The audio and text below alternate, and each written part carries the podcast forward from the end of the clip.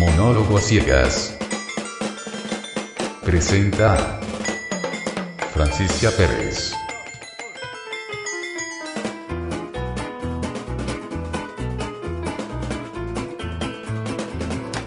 Hola queridos auditores, este es un nuevo episodio de Monólogo a ciegas. Sí, hace mucho tiempo que no grababa un nuevo capítulo, los tenía muy abandonados, pero estaba en labores muy importantes para mí, estaba trabajando, estudiando y un montón de cosas que me han pasado y eso me impedía hacer un nuevo capítulo para ustedes. Pero aquí estoy nuevamente y les deseo un muy feliz nuevo año 2018. Y de eso les quería hablar en este episodio, de la fiesta de Año Nuevo. ¿Qué pasa después de la fiesta de Año Nuevo? Bueno, si tuviste fiesta, por cierto, porque hay gente que no tiene fiesta, que no le interesa, es un día más, es una noche más y el calendario sigue y así sucesivamente, ¿para qué celebrarlo? ¿Es válido? Sí, es válido. ¿Para qué vamos a cuestionar eso? A no toda la gente le gusta la fiesta y no tiene, no, toda, no para todas las personas tiene el mismo significado. A veces se transforma en algo muy cabalístico, eh, de como las tradiciones y todas esas cosas.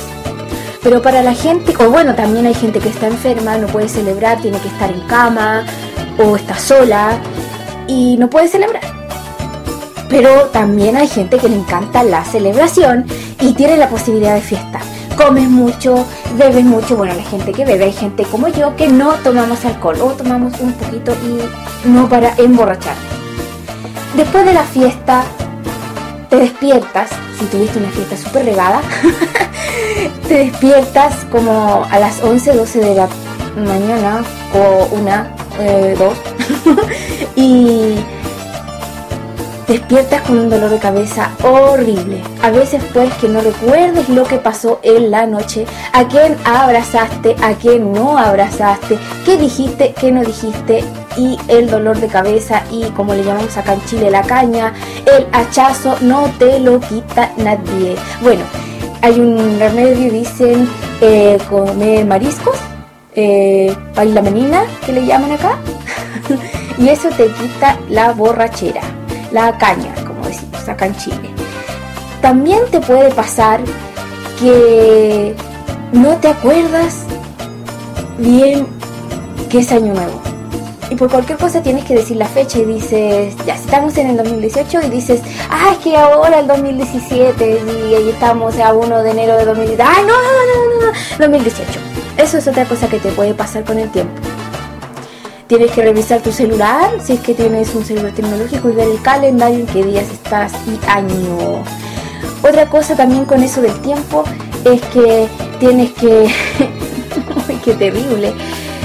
Estás hablando algo del pasado, te estás acordando algo que pasó en el 2017 y dices, bueno,